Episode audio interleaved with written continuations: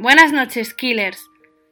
En el momento en que grabamos este programa, Ronald Feo Jr. acaba de morir en la cárcel después de haber pasado allí casi toda su vida por lo que sucedió en Amityville, por los crímenes que él eh, cometió, ya fuera como víctima del diablo o por sus propios medios.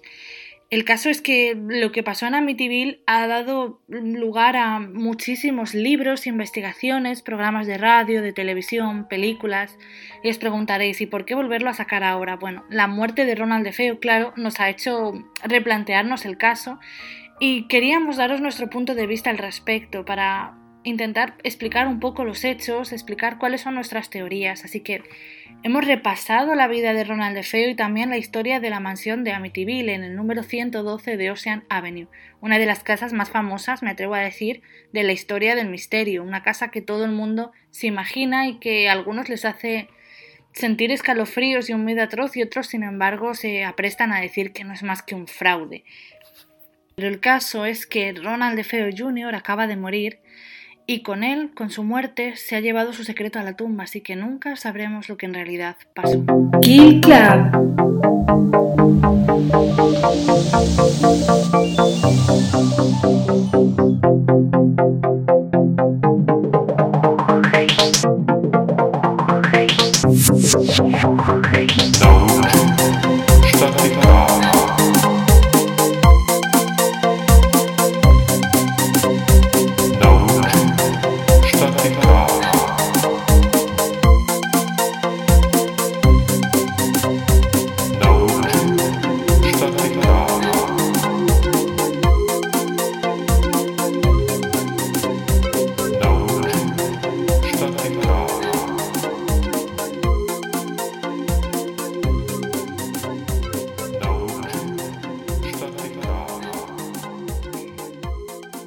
Noches, esto es Kill Club y yo soy Alba Porter. Esta noche tenemos uno de los temas que yo creo que más horas de misterio y de charlas sobre lo paranormal nos ha dado a lo largo de los últimos años, porque es un tema que ya viene de lejos, de hecho de los años 70, pero que ha traído cola durante muchas décadas después. Vamos a hablar sobre Amityville y vamos a hablar sobre todo sobre Ronald DeFeo Jr., que acaba de morir ahora en marzo del 2021.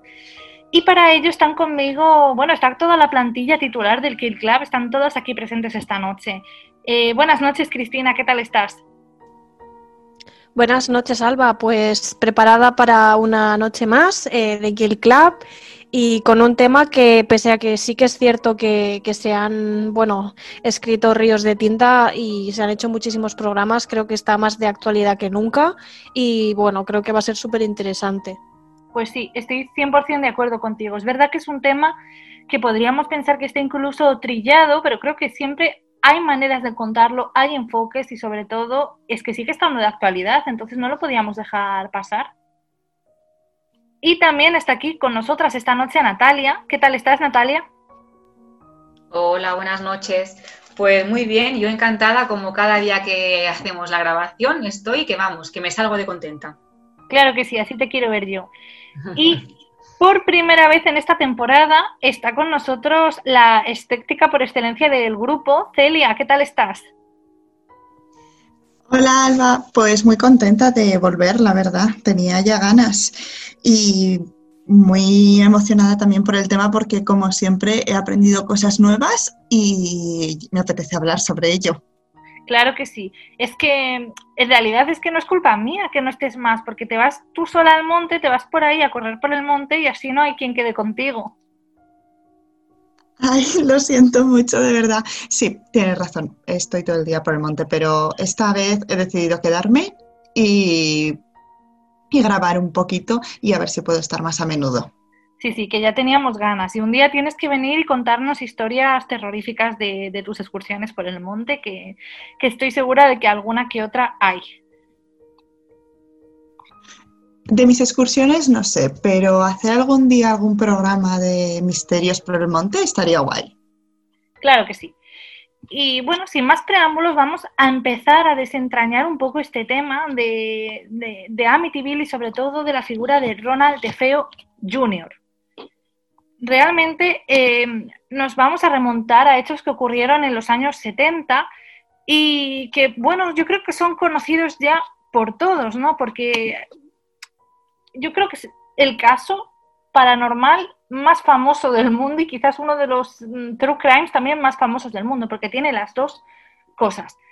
Concretamente nos estamos remontando al 14 de noviembre de 1974 y nos situamos en una pequeña localidad de la costa este de Estados Unidos, de Long Island, llamada Amityville. Es una localidad que, bueno, que es pequeñita, de veraneo, y ahí fue donde todo se sacudió con la macabra noticia de los asesinatos. Ronald DeFeo, un joven de 23 años, había cogido una escopeta de calibre 35 y había masacrado mientras dormían a todos los miembros de su familia, a su padre, a su madre, a sus dos hermanas y a sus dos hermanos, en el interior de su propia casa, la famosa casa del número 112 de Ocean Avenue. Está, bueno, una casa, todos la tenemos en mente, no hace falta casi ni buscarla, ¿no? Porque todos la tenemos en mente.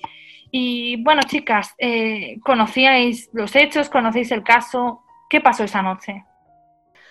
Bueno, pues eh, yo conocía el caso, conocía la casa, conocía, bueno, mm, la versión de De Feo y lo que pasó esa noche fue, bueno, yo tengo muchas opiniones y entre lo que he estado leyendo estos días, eh, creo que ya mm, me he acabado de aclarar del todo. O sea que ya creo que hoy voy a poder decir esto, creo yo que pasó.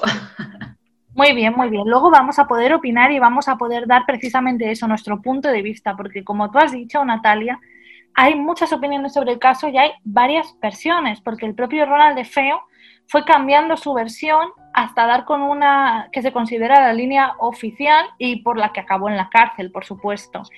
Eh, bueno, eh, realmente lo que pasó puede leerse desde dos puntos de vista muy diferentes, lo paranormal y lo lo no paranormal, lo verídico, lo, que nos lleva hacia, hacia el crimen, hacia, hacia lo, mundano, ¿no? Pero, pero terrorífico. Sí, la verdad es que em, lo que envuelve a lo que es eh, los sucesos que, pasaron en, en, 1974 en la casa de la familia de Feo, la verdad que, bueno, eh, podría pues parecer como un asesinato normal y corriente, ¿no? Bueno, normal y corriente entre comillas, eh, de alguien que se le va a la cabeza y mata a toda su familia, pero la verdad es que los sucesos que se sucedieron con el tiempo sí que tiñeron todo esto como de un, no sé, como de una historia paranormal, algo que no acababa de encajar, la defensa también de, de Feo, bueno, supongo que ya lo irás explicando, pero la verdad que tela lo que vino después de todo esto. Sí, realmente hay muchos crímenes horribles y si nos paramos a analizar solo los hechos, pues eh, Ronald de Feo Jr. no es más asesino que Ted Bundy o que el hijo de Sam y sin embargo todo lo que le rodea a él y a sus crímenes eh, viene envuelto por una leyenda negra, que es lo que decías tú, Cristina. Sí, eh, la verdad es que Previamente a estos asesinatos, eh, creo, eh, igual me equivoco, pero creo que no había ningún tipo de indicio de, nada paranormal en la casa. Creo que es a posteriori, cuando sucedió todo lo que sucedió en ese momento, que sí que empezó como esta historia, esta leyenda negra de que algo sucedía en la casa, de que algo sucedió para que esta persona, Ronald de Feo, matara a toda su familia. Sí, eso, eso parece, ¿no? Porque la casa de Amityville eh, había pasado más o menos inadvertida y muchos dicen que realmente lo que todas las cosas previas a la estancia de los de Feo en la casa de del 112 de Ocean Avenue eh, hay quien opina que todo eso son invenciones del, propio De Feo y de su abogado para poder eh, librarse. Luego vamos a hablar sobre ese supuesto origen un poco escabroso de la casa.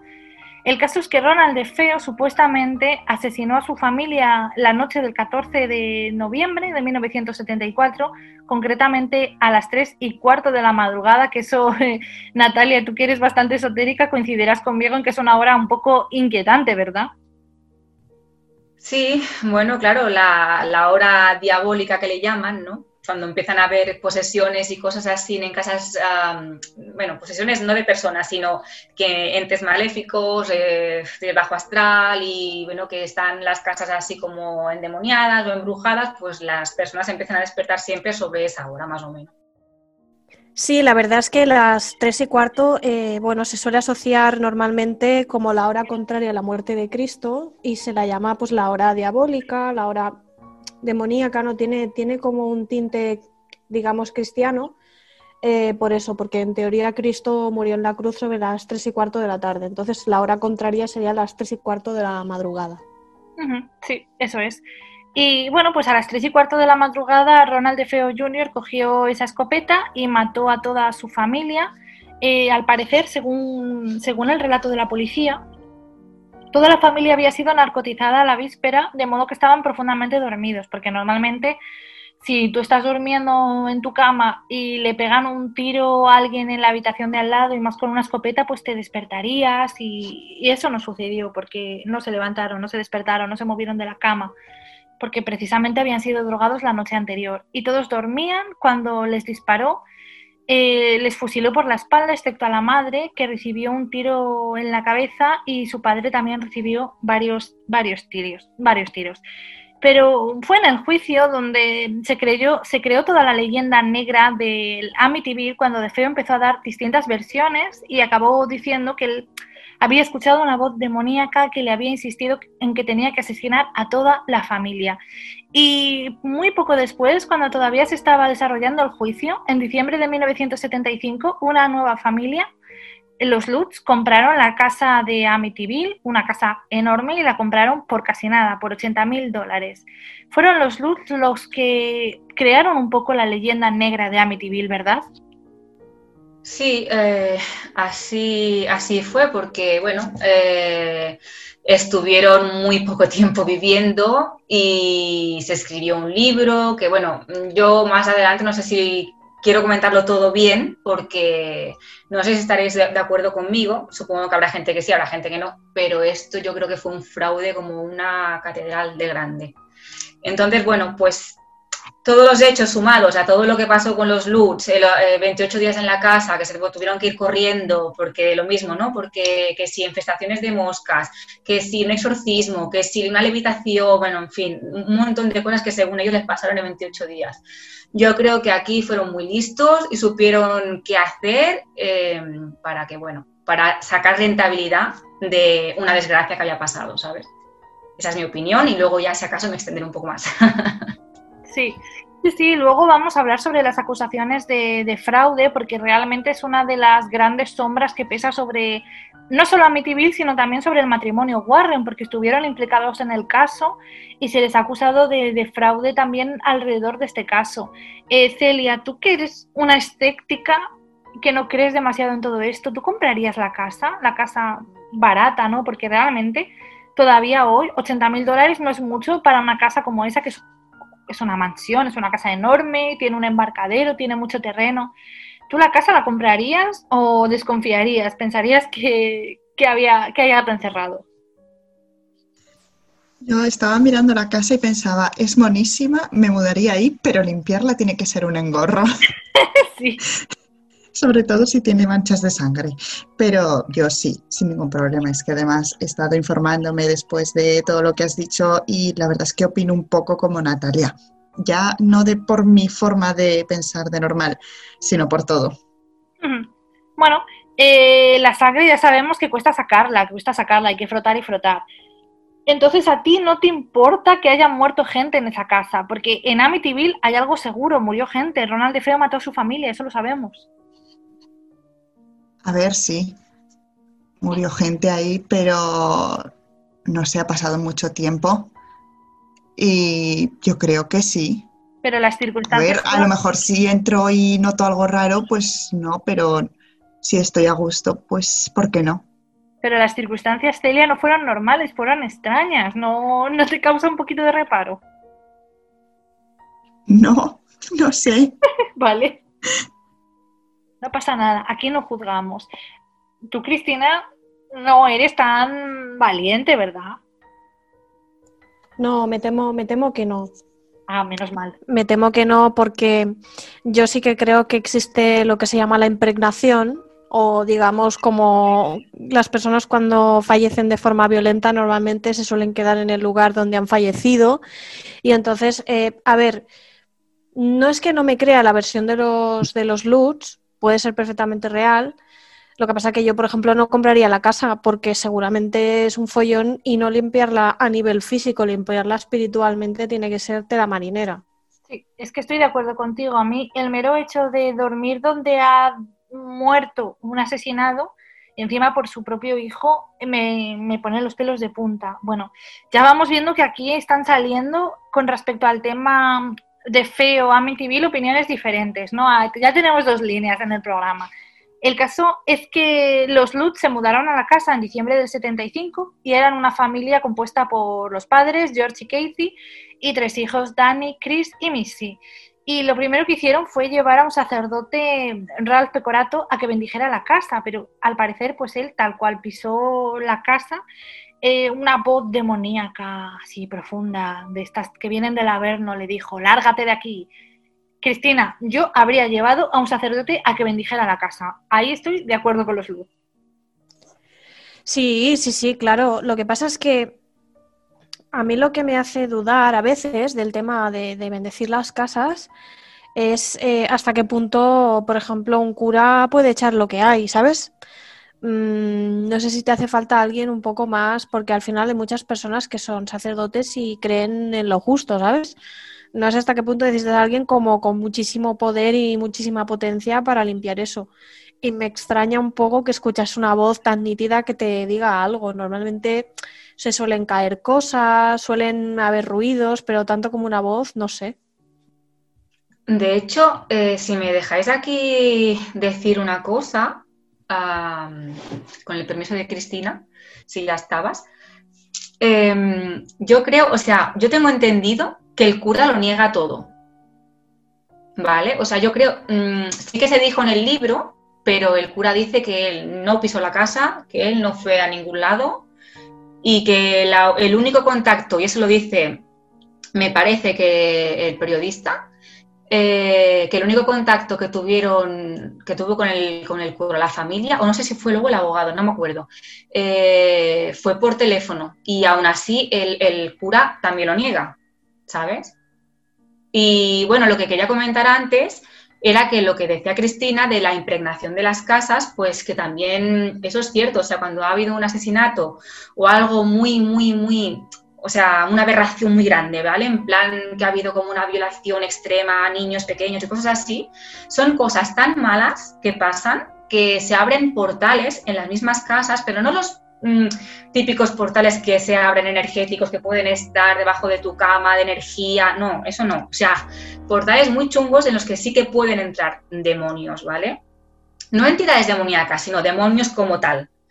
Entonces, lo que yo creo es que la historia tiene una, la casa tiene una historia, ¿vale? Que ya luego mm, también explicaré sobre lo, el terreno, todo lo que había ahí y todo, que sí que energéticamente esa casa es muy potente ya cuando ya entraron los de Feo a vivir ahí, ¿vale? Más todo lo que pasó con los de Feo, sí que yo creo que en esa casa hay algo, pero tal y como lo que vivieron luego los Lutz, Mm, no me lo llego a creer del todo por ciertas cosas que he ido viendo y leyendo, ¿sabes? Solo quería aclarar eso.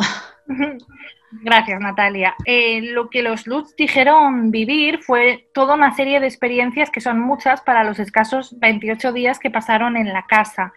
Ellos dicen que percibían olores desagradables, ruidos espeluznantes que aparecían manchas y que desaparecían luego en las paredes, el padre de la familia, George, eh, poco a poco se fue mostrando mm, extraño, ¿no? Tenía mucho frío, empezó a, descuidarse, era un, se puso a gruñir por toda la casa, estaba agresivo, solitario, eh, irascible, ¿no? Era como, como si no fuese él, como si se hubiese perdiendo en la casa.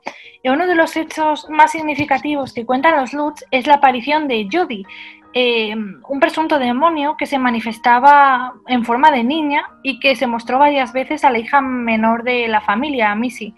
Y bueno, luego lo que tú has comentado, Natalia, también cuentan el episodio este de, de Casey, una de las hijas que levitaba sobre su cama y que además soñaba sobre los asesinatos.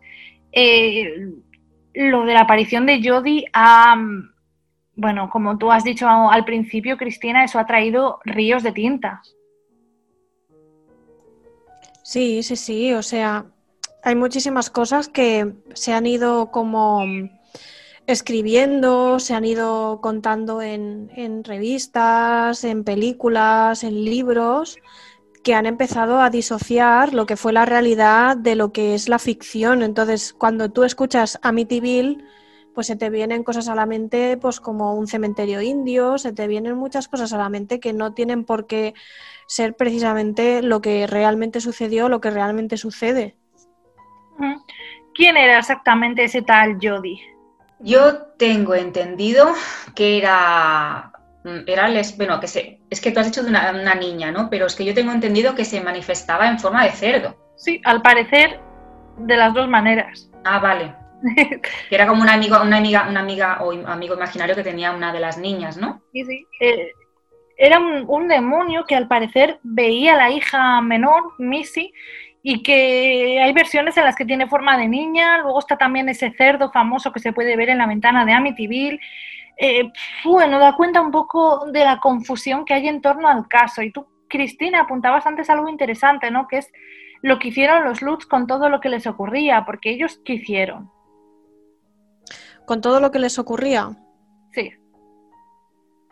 Bueno, pues yo creo que lo que hicieron fue eh, magnificarlo mucho. Yo creo que magnificaron mucho porque es lo que comentaba también eh, Natalia, que 28 días no dan para tanto. Entonces, eh, yo lo que sí que yo lo que sí que escuché es que, bueno, en principio ellos empezaron a empezaron a decir pues que allí había algo, empezaron a, a darle bombo al tema porque si mal no recuerdo em, no iban precisamente bien de pasta. Sí, ellos lo que hacen es rentabilizar sus vivencias, empiezan a, acudir mm, a, programas de radio, de televisión, y la casa empieza a llenarse de investigadores, de expertos, de mediums, de demás, bueno, investigadores sobre lo paranormal, ¿no? Porque ellos, lo que tú dices, ellos eh, magnifican eh, su experiencia, la, la rentabilizan y, parece que hay detrás un afán comercial, un afán por sacar dinero. Y precisamente pues hablaremos ahora sobre la presencia de los Warren entre todos esos investigadores, porque es un, es un tema interesante y en parte ha alimentado la leyenda negra de ese matrimonio del que ya hablábamos al final de nuestra primera temporada y al que seguro que le vamos a dedicar más programas. Em, bueno, ante todo lo que, lo que estaba sucediendo y la historia de la casa, los Warren no pudieron resistirse y tuvieron que ir a ver qué pasaba. Así que yo creo que antes de meternos en eso, que siempre es un tema interesante, siempre tenemos ganas de hablar de ellos, vamos a hablar primero de, de la casa. Tú, Natalia, querías contarnos algunas cositas sobre la casa y su historia, ¿verdad? Eh, sí, bueno, yo quiero contar al principio, antes de que, se, construyera la casa como tal. Era un terreno utilizado por unos indios nativos que se llamaban Shine Cooks, no sé si lo pronuncio bien, ¿vale? Y que dejaban allí a los locos, a los moribundos y a los enfermos de su, tribu hasta que bueno, morían de hambre y de sed. Y cuando morían, pues se les enterraba en el mismo sitio, en el mismo lugar. Entonces, aparte de eso, pues bueno, hubo un, hombre, eh, Homer Ham, que también era, mm, no, perdón, este me parece que fue uno de los constructores, pero eh, hubo uno que se, un brujo que dicen que se lo expulsaron de Salem y que se fue a vivir cuando estaba ya la primera, cuando ya construyeron la primera casa, se fue a vivir allí y ahí continuó con sus ritos satánicos, con sus cosas, que no se sabemos, eso sí que no lo sé, mm, solamente lo he leído y que cuando murió, pues eh, quemaron la casa y lo enterraron a él también ahí. Entonces luego ya construyeron la segunda casa, que es la que hoy está, mm, tengo entendido, eh, es la que está hoy en día, digamos. Sí, Entonces, claro, con todo ese potencial, la casa obviamente tiene mucha energía, lo que decía Cristina, y mucha impregnación ahí, que es que no, eso no se va con una limpieza, a la venga, y con un saúm, ¿me entiendes? Sí, sí, estoy de acuerdo contigo. Eh, todo lo que has comentado sobre los indios nativos Sankooks, esto es una teoría, porque hay otros investigadores que dicen que el asentamiento de estos indios estaba a más de 70 millas del terreno donde se construyó la casa de Amityville. Así que es una de las, de las, de las hipótesis. Y luego lo que comentabas del brujo, esto sucedió en el siglo XVII, que es la época de la caza de brujas en Salem, y estamos hablando de un tal John Catchon, que fue quien construyó la casa empezando por el sótano. Entonces él es el que da lugar a la leyenda negra en torno a una habitación roja en el sótano de Amityville, donde él habría realizado sacrificios y rituales satánicos. Todo esto en teoría, porque la habitación roja, según dicen, no existe. Eh, la casa fue quemada con él enterrado en el sótano y en 1928 se construyó la casa de la que hablamos ahora, la casa que la familia Riley le vendió a los de Feo, la casa que después compraron los Lutz y que desde entonces ha ido pasando de mano en mano y ha generado toda una leyenda negra. Lo de los indios, lo de John Carson el brujo, son hipótesis, teorías, cosas que unos dicen que son ciertas, otros dicen que son mentira. Así que como vemos ya hay en el inicio una serie de contradicciones y de teorías en el caso que se están eh, todo el rato debatiendo las unas a las otras. Y bueno, precisamente de contradicciones, de debates, de demás, de controversias, eh, es de lo que trata el tema de los Warren, ¿no? Eddie y Lorraine Warren, este matrimonio de, de monólogos, de expertos en temas paranormales, ellos también fueron llamados a, acudir a la casa de Amityville y a investigar lo que estaba sucediendo allí, ¿verdad? Sí, como siempre, bueno, los Warren ya en aquella época estaban como muy, muy metidos, ¿no? En el mundo de los sucesos paranormales y acudieron a casa de, los Lutz, bueno, la antigua casa de, los de Feo. Y la verdad es que según ellos siempre han mantenido que había fenómenos paranormales. De hecho, eh, escribieron un libro que se llamaba The Amityville Horror y creo que es uno de los libros más vendidos de, del mundo. La verdad es que, bueno, mm, yo creo que vieron ahí un filón importante por todo lo que había sucedido, vieron cómo hilar la historia y probablemente había parte de verdad, porque yo siempre pienso que pese a que muchísimas de las cosas que hicieron los Warren estaban magnificadas eh, y estaban exageradísimas, hay muchas cosas que partían de una verdad. O sea que no me extrañaría nada que en una casa donde se producen seis asesinatos mm, algo quede ahí dentro. O sea, es que lo raro sería pensar lo contrario. Sí, es que yo creo que además es importante el hecho no solo de que se produjeran seis asesinatos, sino de que Ronald de Feo mató a su propia familia, que tiene ya algo más horrible que matar sin más, ¿no parece?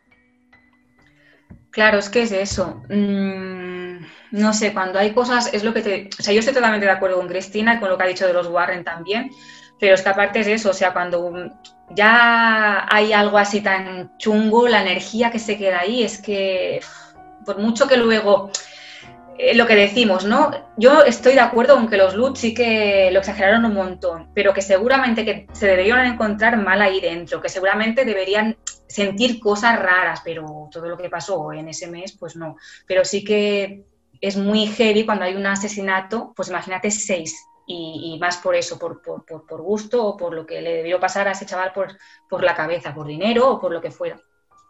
Sí, eh, para Eddie Lorraine Warren, el caso de Amityville fue como un caramelo envenenado, ¿no? Porque se encontraron con que Horror en Amityville tuvo un éxito enorme, pero poco después empezaron todas las acusaciones de, fraude y de que los Lutz se lo habían inventado todo, de que el caso no tenía eh, el trasfondo ni todo ese material paranormal que ellos habían dicho que tenían.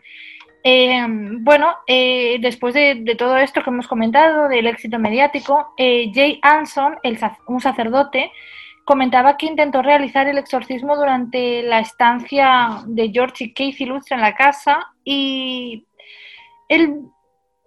los Lutz hablaban de una gran tormenta mientras se realizaba el, exorcismo y él comentó que, eso no fue así, que no hubo ninguna tormenta tampoco hubo ninguna llamada al departamento de policía como los Lutz decían que habían hecho, entonces había como una serie de, inconsistencias, ¿no? Y posteriormente William Weber, que era el abogado de Ronald DeFeo Jr., acusó a George Lutz de no haber cumplido con un pacto que ellos dos tenían, porque en teoría habían acordado DeFeo y Lutz y el mismo periodista, Jay Hanson, eh, relatar un caso sobre apariciones demoníacas, sucesos extraños en la casa, y esto sería un alibi para, para De Feo, ¿no? Una manera de, no es culparlo de los asesinatos, pero hacer que fuera considerado como un loco por la posesión demoníaca y demás, y que no fuera, no pudiera ser eh, juzgado o para rebajar su condena porque estaba loco. Em, entonces, eh, el abogado Weber acusó a Lutz de no haber cumplido el pacto, porque, bueno, ellos a cambio de contar esta historia recibirían fama y dinero, pero eh, parece que, que la cosa se salió un poco de madre. Y se fueron comprobando que una serie de hechos que habían comentado que sucedieron en la casa eran imposibles, como por ejemplo, Natalia, tú hablabas de ese brujo de Salem, John Canton, pues al parecer ese hombre nunca existió y, y, habían, y al, mismo tiempo se desmintió lo de los indios, y entonces se creó todo un escándalo en torno a, a la familia Lutz, a los propios Warren y a lo que estaba pasando en Amityville. Ostras, mira, pues todo esto lo voy a, me lo voy a apuntar y lo voy a investigar más, a ver si encuentro más información sobre lo que dices, ¿no? De, de que todo es, que se lo inventaron, ¿no? Porque, a ver, yo creo que a lo mejor el, el, el, el brujo este puede ser, pero hostia, lo de los eh, indios nativos, se sabe que hacían mucho eso, ¿sabes?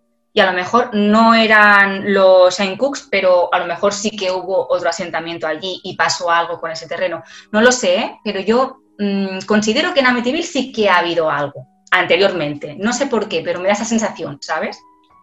Pero bueno, iremos investigando y leyendo y no sé.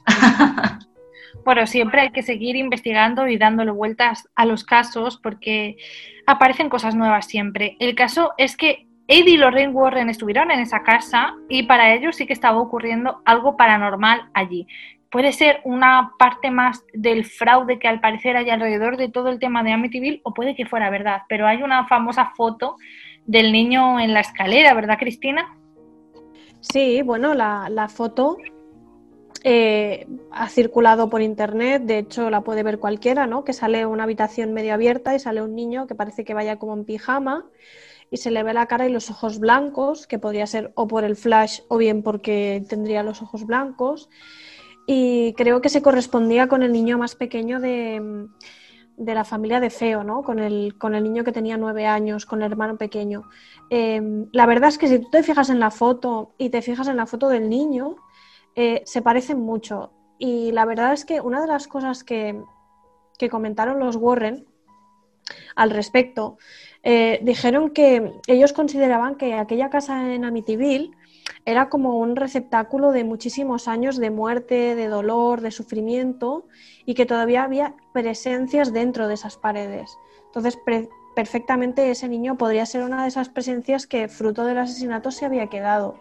Lo que no sabemos si era el amigo fantasmal que decía la hija de los Lutz que tenía o bien era mmm, el propio niño demoníaco, o no lo sé, la verdad, es que es muy raro y la foto da bastante, bastante impresión porque se ve muy, muy bien, está muy bien esa foto, o sea, se ve perfectamente. Sí, es cierto, es una foto que como tú dices, Cristina, ha recorrido Internet entero y es una foto realmente archifamosa. Eh, el caso es que Lorraine Warren decía que se arrepentía enormemente de haber acudido a la casa de Amityville porque fue un, un caso que para ella era el peor al que se había enfrentado en toda su vida y dice el caso en sí ha afectado nuestras vidas personales más que cualquier otro caso en el que hayamos trabajado en 54 años de investigación. Hemos estado involucrados en peligrosos casos diabólicos, hemos estado involucrados con levitaciones y sangre procedente de los ojos de alguien, todo tipo de cosas malas, pero ese caso nos siguió a nuestra casa. Nos atacaron la primera vez que entramos a la casa y esto es muy inusual bueno, eh, parece que les causó un gran, gran impacto todo, todo lo que les pasó en Amityville y eso, mm, bueno, puede ser verdad o mentira, pero llama la atención. Celia, quiero preguntarte a ti, como la estética que eres, con todo esto, ¿tú qué impresiones tienes sobre el caso? Ay, iba a pedir paso ahora mismo, gracias por preguntarme. Es que me parece todo tan tan a lo grande, que todo pasa tan a lo bestia, que vamos, lo que hacían en 28 días, les pasó todo lo, todos los sucesos que puedan pasar.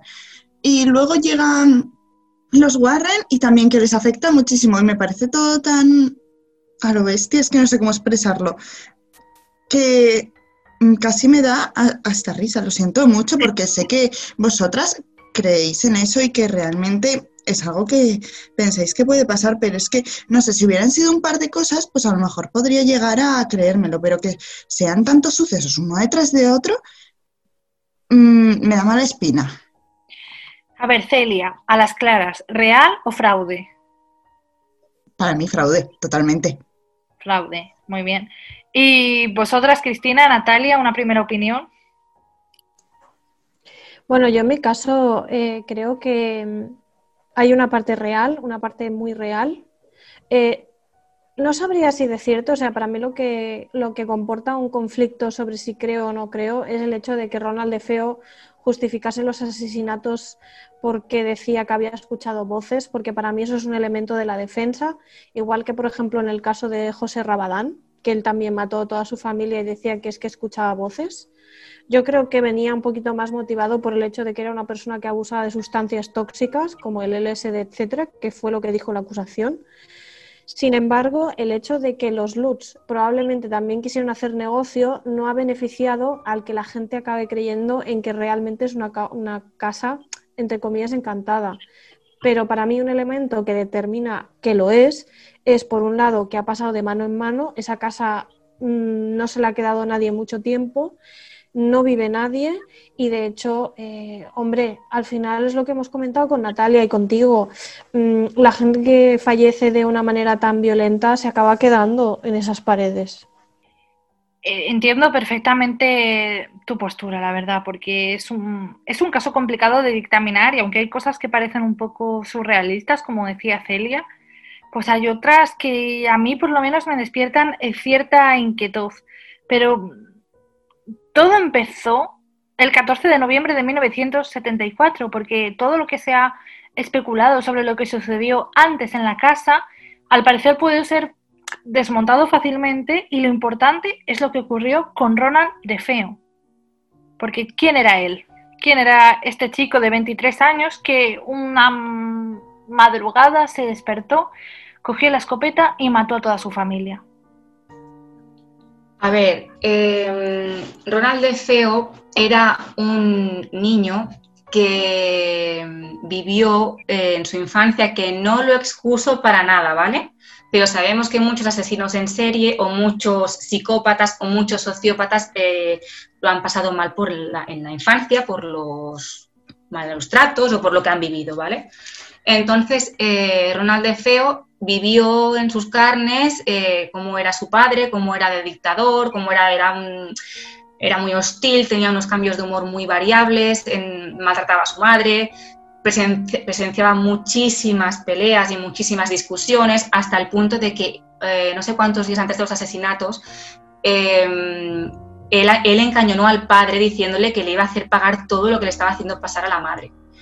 Eh, ella, él y su, hermana Dawn también estaba muy, muy, muy cabreada con sus padres. Entonces, yo creo que, bueno, eh, entre eso, entre que empezó a tontear con las drogas, era una persona ya violenta como el padre, ¿no? O sea, yo supongo que si tienes un ejemplo así, tienes dos opciones, o irte por todo lo contrario y ser buena persona y no querer saber nada de cómo, son, de cómo es tu padre, ¿no? Violento, agresivo y todo eso, o bien parecerte a todo lo que has aprendido en tu casa pues bueno, creo que esta persona pues aprendió muy bien, mal hecho, pero aprendió muy bien todos los comportamientos del padre y eso, y empezó pues a, hacer, a ser muy agresivo, muy violento, a tener problemas en el colegio, a tener problemas en las fiestas que también encañonó a un amigo suyo, a reírse de, la cara que se le quedó cuando encañonó a su amigo en la fiesta.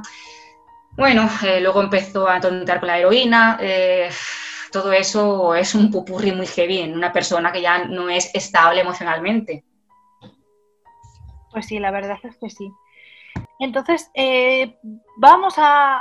Conocemos un poquito más a Ronald de Feo, sabemos que era un joven problemático, que abusaba de sustancias como el LSD y la heroína, y que además estaba muy a disgusto en su casa, había una sensación de malestar muy importante. ¿Qué pasó el 14 de noviembre de 1974, Cristina?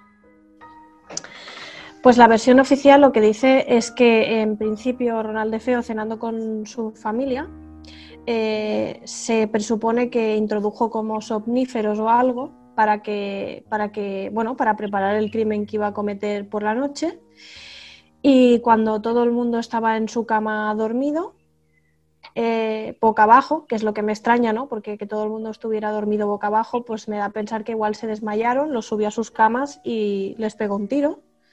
Pues les pegó a todos un tiro por la espalda, menos a su madre, que si no me equivoco le pegó un tiro en la cabeza. Y, fue porque seguramente la madre igual se despertó o no se sabe bien exactamente. La verdad que es un poco complicado reconstruir la escena del crimen. También existe la hipótesis de que mm, la hermana Dawn, que tenía 18 años, eh, fue la que en un principio era cómplice de los asesinatos porque decían que habían encontrado pólvora en el camisón. De hecho, una de las versiones que él da es que fue la hermana que empezó a matar a, a algunos de, de los miembros de la familia y que luego, pues acto seguido, fue él el que decidió acabar con la hermana para evitar que hubiese testigos. La verdad es que es complicado saber si la versión que él da es 100% cierta o no, pero lo que sí que se sabe es que aparecieron todos muertos con un tiro por la espalda en sus camas y que su madre tenía un tiro en la cabeza. Sí, eso es. ¿Y qué fue lo que hizo Ronald de Feo después de los asesinatos? A las tres y cuarto de la mañana, él, bueno, supuestamente mató a toda su familia. ¿Y qué hizo después? Se fue a un bar. Eh, se fue a un bar a decir que alguien había disparado a su familia. Bueno, eso fue el día siguiente. No al día siguiente. A las de la mañana. Bueno, se duchó. Sí, se duchó y... tranquilamente, que eso sí. es. Bueno. Sí, sí, se duchó tranquilamente como buen psicópata, no sé, a mí esto me parece un comportamiento de, de persona psicópata, no sé. Es muy importante ducharse, o sea, hay que ser sí. limpios. Sí, sí, pero y con luego, toda la tranquilidad. Y luego se fue a trabajar antes de tiempo, uh -huh. eh, como para ir planeando una coartada en plan, contra más tiempo la gente me vea fuera de casa, ¿no? No sé, eso ya es como muy premeditado. Sí, es que desde el momento mismo en que apretó el gatillo por última vez, él fue preparando, fabricándose una coartada para esculparse de los asesinatos, porque él era consciente de lo que había hecho. Entonces él eh, se duchó, como, como has dicho Cristina, eh, recogió la ropa, la sangre, alejó la ropa, la sangre no la recogió, que se le habría escurrido, recogió la ropa y, y el arma y los alejó del lugar del crimen, se deshizo del arma se fue a trabajar, porque es muy importante no faltar nunca al trabajo, eh, que si no te despiden. Y como su padre no había ido a trabajar, pues él llamó varias veces a su casa para intentar contactar con sus padres y así pues fingir que estaba muy preocupado porque sus padres no le contestaban al teléfono. Fue a ver a su novia, le... lo mismo, eh, le contó que su familia no aparecía por ningún lado, llamó desde casa de la novia y después fue cuando se fue al bar por la tarde con sus amigos y allí volvió a decir que no encontraba a su familia, ¿verdad? Sí, tal cual. Empezó a decir eso eh, hasta que no sé, me parece que fue como un amigo suyo, ¿no? Que, que, pasó por delante de la puerta de la casa y dijo que qué raro que estaba ahí el periódico, que estaban los coches aparcados, ¿no? O sea, fue como un poco.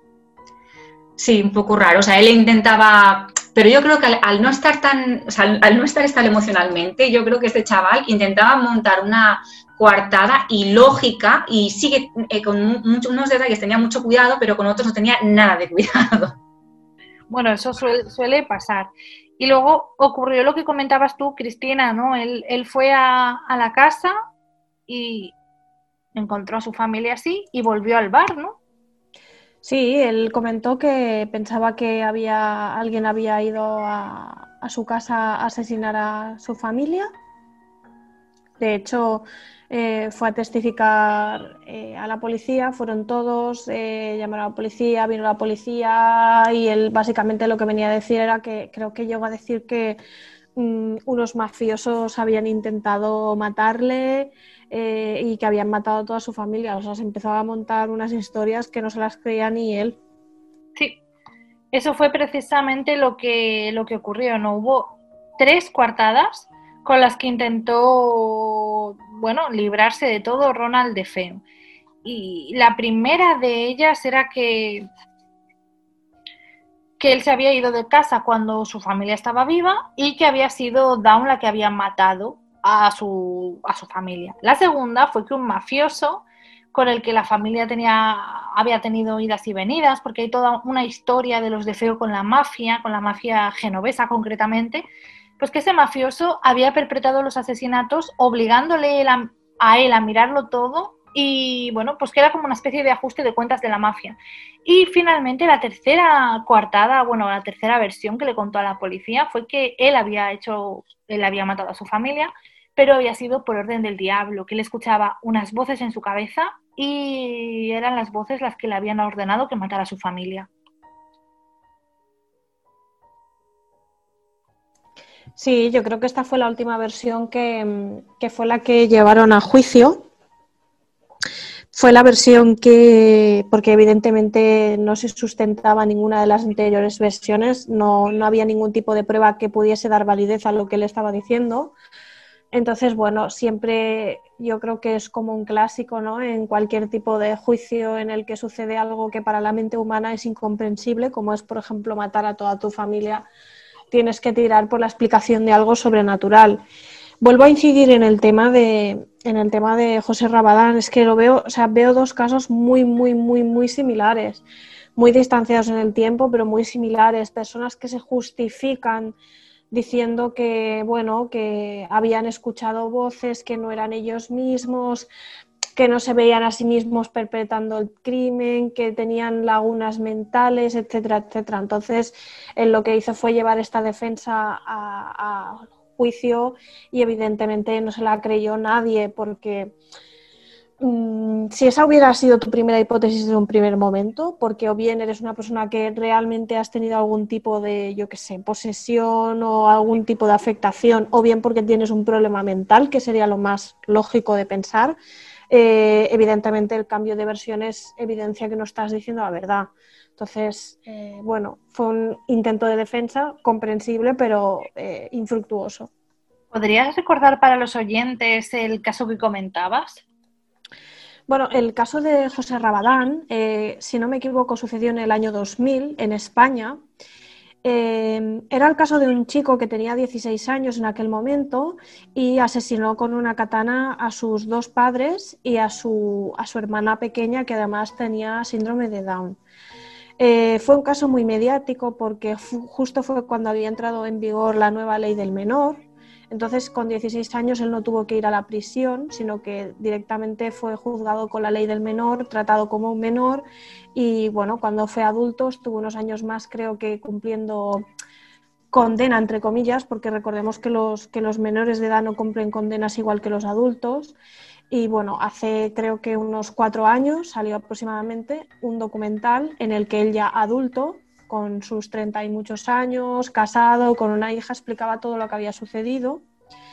Y bueno, siempre en la defensa se mantuvo un poco como esta estrategia de que era una persona que había estado como en un estado de alteración de conciencia, que leía libros sobre cultos satánicos, él mismo también lo reconocía y él una de las cosas que dice es que siente como que se disociaba su cuerpo de su mente, que él decía que estaba cansado de la vida que llevaba, pero tampoco no, tenía esa intención de matar a su familia, que fue algo que hizo que, que dentro suyo, que él no podía controlar y que mató a su familia por culpa de eso. Entonces, a mí me recuerda mucho al caso de los de Feo. Entonces, para ti, Cristina, el abogado de, Feo utilizaría la estrategia de la posesión demoníaca o de las voces estas demoníacas para, para conseguir eh, acortar la condena de, Feo o que se le considerara loco, ¿no? Sí, tú piensas que normalmente en, derecho penal em, digamos que tú cuando cometes un asesinato, cuando cometes un delito, normalmente tiene mucho en cuenta la intencionalidad. Porque tú, por ejemplo, puedes conducir un coche, matar a una persona sin querer y ahí estamos hablando de la intencionalidad. Es un homicidio imprudente. La pena asociada a un homicidio imprudente no es la misma pena asociada a un homicidio que tú cometes voluntariamente. Entonces, ah, en el caso de, en el caso de, de defeo, yo creo que, igual que en otros casos, yo creo que mm, lo que se intenta es jugar con la intencionalidad, porque es la que determina la pena. Entonces, en este caso, si tú dices que algo ha alterado tu conciencia porque también no olvidemos que, por ejemplo, en el Código Penal español existen, eh, hay una eximente que es la de intoxicación alcohólica, por ejemplo, plena. Tú imagínate que estás tan, tan, tan, tan borracho o tan borracha que mm, nada de lo que estás haciendo eh, está, lo puedes controlar. Pues yo creo que, funciona por aquí. Ellos querían o actuar por un atenuante o por una eximente para evitar que, bueno, eh, esta persona cumpliese la condena plena, porque para ellos la intencionalidad es vital a la hora de, poder eh, ir hacia, hacia una buena defensa. Pues sí, la verdad. El caso es que lo que tú has comentado, Cristina, cuadra bastante con lo que podemos eh, descubrir a través de Daniel Jennings, que fue compañero cuatro años de, cárcel de, Ronald de Feo, porque, bueno, Daniel Jennings es un escritor y fue a la cárcel por temas de drogas y contó un poco la historia de, compartir ese tiempo, esos cuatro años con Ronald de Feo, porque ellos se fueron haciendo más o menos amigos y con el tiempo le fue contando distintas versiones de los asesinatos. Lo primero que le contó era el tema de la mafia, de que su abuelo pues estaba metido en la mafia y que todo había sido un ajuste de cuentas. Eh, tiempo después, por fin le contó eh, lo que Daniel Jennings consideró que era la historia verdadera, que es que, bueno, que había sido él el que había matado realmente a, su familia. Él dijo que era todo eh, porque sus padres no le trataban bien, porque se lo habían buscado, porque siempre se peleaban con, él, porque no le valoraban, porque querían más a los otros hijos. Y finalmente, al parecer, Daniel Jennings cuenta que un, día, eh, durante el último año que él pasó en la cárcel, eh, Ronan, al que él llamaba Ronnie, le dijo que su familia se había llevado su merecido y que si él volviera a estar en esa situación apretaría el gatillo seis veces más. Y luego también le dijo que el demonio en forma de cerdo nunca existió. Bueno, podemos creer o no, pero es bastante convincente lo que él cuenta en su artículo. Y bueno, además es que Ronald Feo se convirtió en sus últimos años de vida, bueno, él en realidad se pasó la vida en la cárcel, ¿no? Porque la defensa de la que hablábamos no surtió efecto, acabó siendo condenado en 1975 a 25 años de prisión por cada uno de los fallecidos, una condena que jamás podría cumplir. Y bueno, se pasó el resto de su vida en la cárcel, donde murió el 12 de marzo del 2021 y se casó tres veces en la cárcel. A mí me parece algo bastante impresionante casarse tres veces en la cárcel. Bueno, es muy típico, ¿no? Que los, que los asesinos en serie normalmente susciten algún tipo de, ¿cómo decirlo? Mm, de, morbo. Filia, morbo, sí, es, es que creo es una filia, ¿verdad? Creo que es una filia. Sí, sí, hay un nombre para, eh, para esa filia, pero no me acuerdo ahora cómo se llama, sí. Las mujeres se, sienten muy atraídas por personas peligrosas que creen que pueden hacer daño a los demás, pero no a ellas mismas. Entonces se siente como, oh, a mí me quiere. Sí, sí, sí. Entonces, al final, em, a, mí me, a mí me cuadra, ¿no? Porque también le pasó a Ted Bundy y yo creo que una persona más terrorífica que Ted Bundy, no lo sé, mm, no, lo, no la acabo de entender mucho. Mira, Cristina, justo estaba pensando cuando ha dicho Alba lo de que se casó tres veces, que ni Ted Bundy se casó tanto. Bueno, él no se casó tres veces, pero concibió a su hija en prisión durante una visita que ni siquiera era un vis a vis, una visita ahí en la sala normal. O sea, que es bastante impresionante lo de Ted Bundy también. Creo que al final se llama hibristofilia, ¿eh? creo, creo, porque dice, es una parafilia en la cual la excitación sexual y la obtención del orgasmo se produce como respuesta a mantener una relación con una persona que ha cometido una fatalidad, engaño, mentira infidelidad o crímenes como violaciones, asesinatos o robos. Claro, sí, sí, para mí tiene sentido, ¿eh? Porque la verdad que cuadra con, cuadra con, con, lo que se dice de, toda esta gente, la verdad. Bueno, yo la verdad es que lo que, lo que opino en general sobre este caso es que sí que hay parte de, sí que hay parte de, verdad. Eh, creo que, bueno, todo tendría origen en, la matanza de la familia, eh, que probablemente hay impregnaciones, hay algún portal abierto, puede ser que perfectamente sucedan cosas paranormales, porque para mí evidencia que el cambio de, manos de la casa eh, pues al final es lo que sucede, que, seguramente algo hay y no lo quieren decir. Además, creo, y si no, corregidme, que eh, la ciudad cambió el número de la casa para que la gente no fuera a verla y de hecho no les gusta nada mm, toda esta fama que se ha creado alrededor de, los asesinatos y de los libros del libro de los Warren y de las películas y todo esto. Y bueno, poco más que decir al respecto, más que hay mucha, hay mucha fantasía y, parte de verdad en este caso. Pues bueno, yo para mm, terminar, lo que me quedo con el caso, por ejemplo, de Feo, eh, que totalmente sí que es culpable él de todo lo que hizo, ni por eh, posesiones, ni por escuchar voces, ni por nada, pero sí que me resuena mucho que la hermana eh, lo ayudó, aunque luego al final acabara muerta ella también. Pero sí que es verdad que yo me creo la historia de que él primero iba por los padres y, luego ella iba por los hermanos y cuando mató a los hermanos, digamos que, bueno, Ronald dijo que a los hermanos no tenía que haberlo matado y total que se la cargó a ella también. Eso sí que me resuena un poco más que, porque hasta la policía lo dijo, ¿no? Que tenía que haber tenido ayuda para matar a tanta gente de golpe, ¿sabes? Y bueno, yo creo que como hablaremos más de todo esto, porque da para mucho, va que los, borren, ya, ya, iremos investigando más y con más calma y ya está.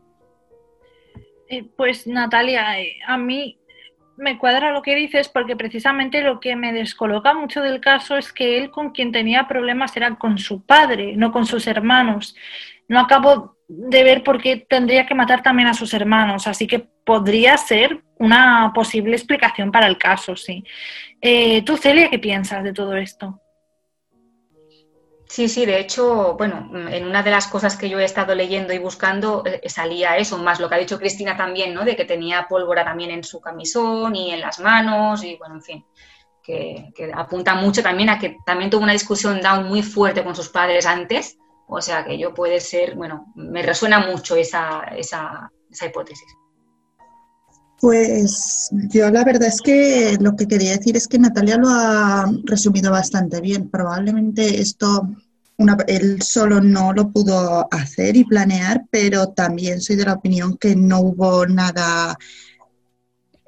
Mm, no me sale la palabra, lo siento. Paranormal, misterioso. Paranormal detrás de toda la situación, sino que fue simplemente una persona inestable con problemas además familiares que, que dio origen a todo o él solo o con ayuda de su hermana, no lo tengo muy claro, porque también he leído por ahí que él ya tenía un historial delictivo, entonces probablemente esto llevó eh, fue un paso más allá, pero iba en la línea de, de la vida que llevaba y el hecho de que luego haya habido tantas historias detrás de esto, e incluso los loots, pues no sé, no me da muy buena espina. Sí, eso que has dicho es interesante, Celia, porque Ronald de Feo no venía de un historial completamente limpio, sino que aparte de tontear con las drogas y con la heroína, que eso me parece bastante grave, eh, había tenido cosas un poco dudosas. Al parecer había desaparecido dinero del concesionario Buick donde trabajaba, que era de su abuelo, y al parecer eh, quizás él lo robó. Había dudas sobre su persona. En su propia familia había elementos que hacían que no fuera un hijo modelo. Para nada, no era para nada un hijo modelo. Aparte de todos los problemas que ya hemos comentado con sus padres, que también Down, su hermana, tenía problemas con sus padres, había sospechas sobre él. Eh, sí, y además el hecho de que luego al día siguiente se fuera a trabajar como si nada y también que, que, ya, que llamara y que fingiera, a mí eso no me parece una actitud de alguien que lo ha hecho movido por el demonio o algo así, que tampoco sé cómo funciona la gente que lo hace, que actúa movida por el demonio, pero me parece algo premeditado y muy, muy pensado y muy elaborado. Entonces, que es de una persona que no es, no es estable, que está bastante inestable. Sí, estoy, temo decir que estoy un poco de acuerdo contigo, aunque la verdad es que todas las explicaciones racionales del caso eh, no me acabo de sentir 100% satisfecha. Bueno, la verdad es que, como ha dicho Natalia, volveremos a hablar de Amityville. Hoy hemos querido centrarnos en la figura de Ronald DeFeo Jr., precisamente porque acaba de morir este marzo de 2021, el 12 concretamente, y eso le ha vuelto a poner en el punto de mira de todo el mundo, porque aún no sé cuántos años han pasado, porque pasó en el 74, pues muchos años después, me vais a perdonar, pero yo y las matemáticas no, no cuadramos, más de 40 años después, sigue habiendo una gran duda sobre su caso, sigue habiendo especulaciones, sigue habiendo teorías y yo creo que eso hace que sea un caso apasionante y sobre el que hay que volver una y otra vez. Totalmente de acuerdo. Es como los Warren y como otros temas que hemos tratado que tienen tantas incógnitas, tantos recovecos que hay que seguir tratándolos porque hasta que se consiga descubrir todo va a pasar mucho tiempo y cuanto más se hable, más se irá descubriendo y más líneas se irán abriendo y cerrando. Pues sí, pues sí, estoy de acuerdo. Pues muchísimas gracias a las tres por estar aquí esta noche hablando de, de Ronald de Feo y de su historia. Creo que ha sido muy interesante y bueno, volveremos a hablar de los Warren, volveremos a hablar de Amityville. Son temas que nunca vamos a abandonar, creo yo. Así que nada, gracias Celia por estar esta noche aquí. Gracias Alba por haberme tenido en cuenta para esta nueva temporada también. Bueno, eso ya sabes que siempre. Gracias también, Natalia, por tu participación esta noche, como siempre, en el Bill Club. Muchas gracias también a ti y a todos los oyentes y que estoy súper contenta de la nueva acogida de la, de, la, de la nueva temporada, o sea que estoy, vamos, que no quepo en mí de contenta. Así estamos todas, así estamos todas. Y Cristina, que eres infalible, siempre estás aquí, muchas gracias por una noche más con nosotros. Bueno, yo muchas gracias a vosotras y a los oyentes también, porque bueno, también estoy muy contenta de la acogida de, la nueva temporada y bueno, que se bueno, a ciencia cierta que lo que nos queda por delante les va a interesar y nos va a interesar un montón a nosotras también. Claro, claro, es que tú tienes información privilegiada, eso no vale. Ah, sí. pues muchas gracias por estar aquí a las tres. Y no nos despedimos todavía de nuestros oyentes porque ahora vamos a leer los comentarios que nos habéis dejado sobre el tema.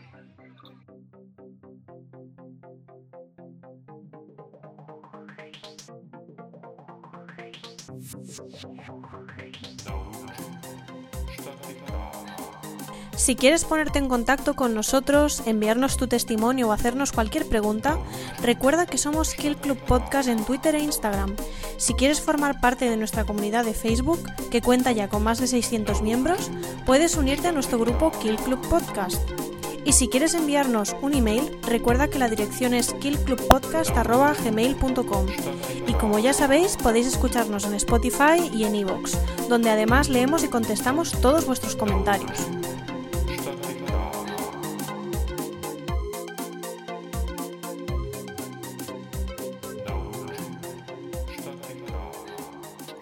Y seguimos con los comentarios de los oyentes.